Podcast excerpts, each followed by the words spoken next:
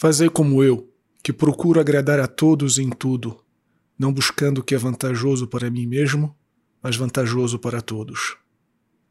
Salve Maria! Hoje é dia 14 de fevereiro de 2021, sexto domingo do tempo comum. Eu sou o Padre Jean Paulo Ruse, pároco da Paróquia Todos os Santos. Sejam mais uma vez muito bem-vindos às minhas redes sociais. E antes de nós começarmos, me permita te informar os horários das missas da quarta-feira de cinzas aqui na nossa paróquia Todos os Santos. A primeira missa será às sete horas da manhã na matriz de Santa Emília. Será uma missa breve, sem cantos, com um sermão muito curto, para aquelas pessoas que precisam trabalhar logo em seguida. Depois, às nove horas da manhã, na comunidade do Senhor Bom Jesus, então, às 11 horas da manhã, a missa tridentina, a missa celebrada na forma extraordinária na matriz de Santa Emília, e a missa mais solene, às 8 horas da noite, na matriz de Santa Emília. Não se esqueça que quarta-feira de cinzas é dia de jejum e abstinência.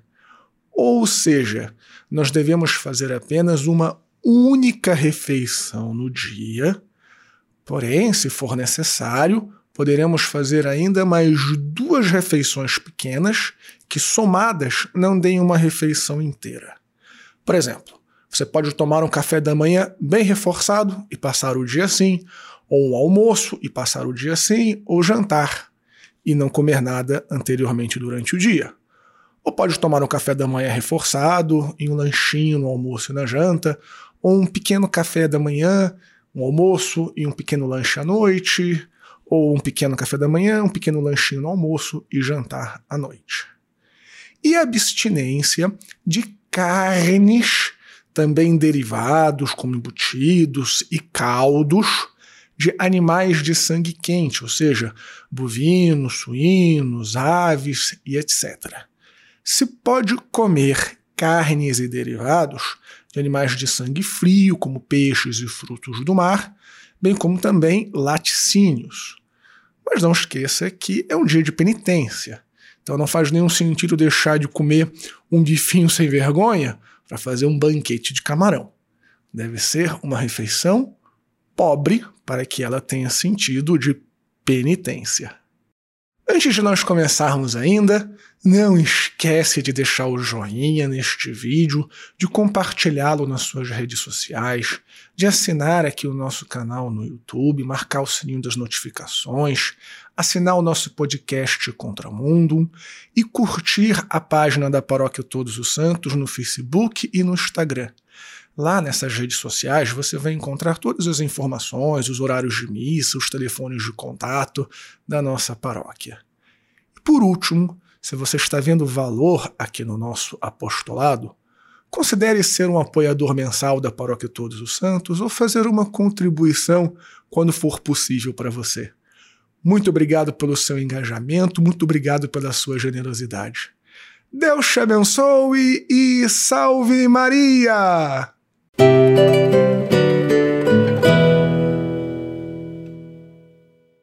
Muito bem, filhinhos. Nas leituras de hoje, nós perpassamos por um tema um tanto complexo que nos anos anteriores deixavam as pessoas um pouco escandalizadas, mas acredito que, dada a situação de pandemia que nós estamos vivendo, ficará um pouco mais fácil de compreender aquilo que está descrito nas Sagradas Escrituras. Eu me refiro à cura da lepra, bem como também a maneira que o povo de Deus lidava com as pessoas que estavam com esta doença tão terrível. Nós vemos na primeira leitura que são tomadas medidas de distanciamento social, para usar uma expressão que nós estamos bastante acostumados, para com aquelas pessoas que contraíram a doença da lepra.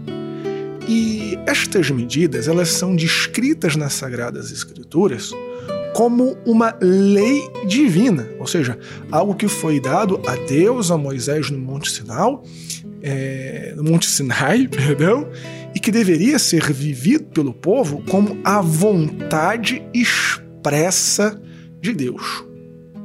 Ora bem, nós sabemos perfeitamente que muitas das leis do Antigo Testamento elas são expressas pelo autor inspirado como vontade de Deus e elas são a vontade de Deus. Porém, elas têm uma origem, se nós pudermos falar desta maneira, humana, uh, uh, inspirada em razões sanitárias, como por exemplo a lei da circuncisão. Os judeus circuncidavam os seus filhos porque Deus assim o havia mandado, mas também nós sabemos que era um costume em alguns povos da região para que se evitasse infecções nos órgãos genitais masculinos. O mesmo princípio nós podemos entender para como as pessoas lidavam com os leprosos naquela época, há milhares de anos atrás. Não se sabia exatamente quais tipos de lepra eram contagiosas, quais não eram, como se podia fazer para evitar o contágio. Então, a única medida que aquele povo encontrou foi justamente o distanciamento social. E por mais duro que fosse essa situação de alguém ter que se apartar do convívio social, era perfeitamente compreendido que aquilo era a vontade de Deus não apenas uma medida sanitária, mas o povo compreendia que esta necessidade prática era a vontade de Deus porque preservava a vida dos outros. Porém, para que esta medida desse certo, não bastava o povo tomar unilateralmente a decisão de excluir a pessoa que estava doente. O doente também precisava colaborar tanto que o próprio doente saía gritando leproso, impuro, para que as pessoas não chegassem perto de si. Percebem o que eu estou dizendo? O interesse individual, ele era subjugado, ele estava em segundo lugar, em detrimento da necessidade da coletividade. O bem comum era assumido antes do bem individual. E este princípio do bem comum é um dos princípios basilares da doutrina social da Igreja. Os interesses da comunidade precedem aos interesses do indivíduo. Até porque a nossa fé ela é fundada sobre o mandamento de Jesus: amar ao próximo como a nós mesmos. Ou seja, ainda que cada um de nós tenhamos até um instinto de autopreservação, pela minha fé, eu entendo que é a vontade de Deus, que o interesse dos meus irmãos, que o bem da comunidade vem antes do meu próprio bem e do meu interesse pessoal. E São Paulo reforça esta ideia na segunda leitura de hoje, quando ele diz que busca o que é vantajoso para os outros antes daquilo que é vantajoso para si.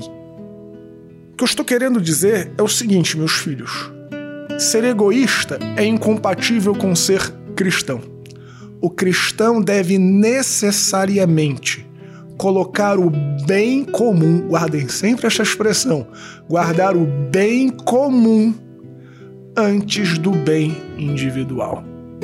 Como alguns exemplos práticos para que as coisas não fiquem teóricas. Por exemplo, o cristão deve sempre procurar usar a máscara, mesmo que ele pense o que quiser sobre o que nós estamos vivendo, para o bem do outro, use máscara. Esses dias eu vi um vídeo de um avião que teve que parar o, a decolagem porque um camarada insistia em não colocar a máscara, atrasou o voo de todo mundo.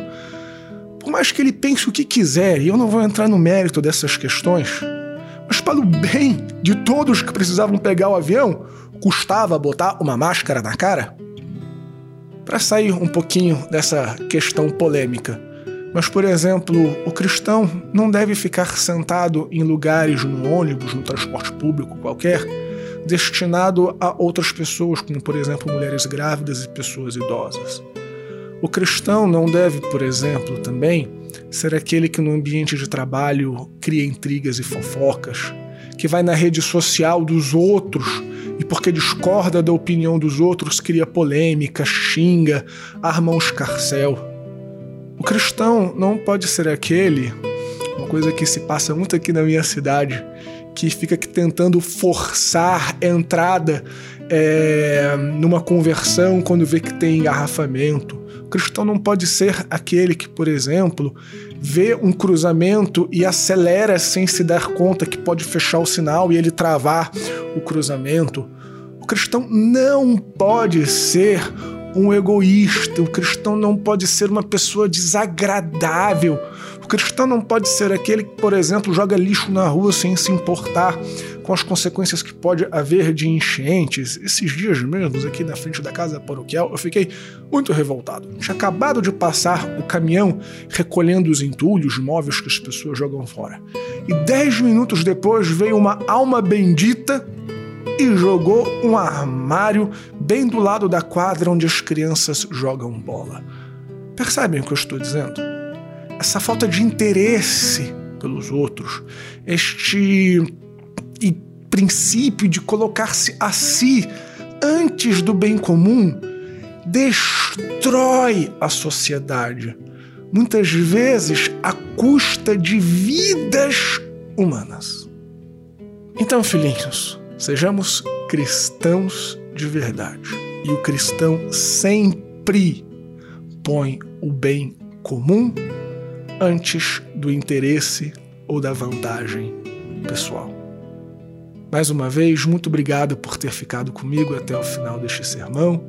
Se você ainda não deu o joinha, faça isso agora, compartilhe nas suas redes sociais, me ajude a divulgar os horários das missas da quarta-feira de cinzas. Deus te abençoe e salve Maria!